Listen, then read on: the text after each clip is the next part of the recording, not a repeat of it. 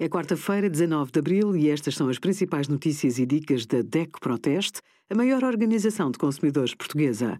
Hoje, em DECO.proteste.pt, sugerimos migração de químicos das embalagens, que sabem os portugueses, flores comestíveis, como escolher e preparar, e saiba se pode pagar menos IMI com o simulador da DECO Proteste.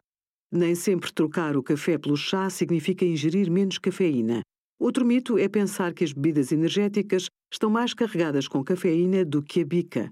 Há em média cerca de 23 mg de cafeína em 100 ml de chá, como o chá preto.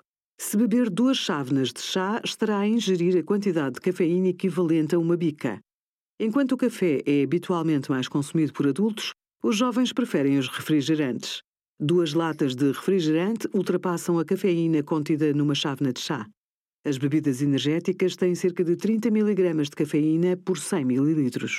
Ou seja, o café continua em primeiro lugar.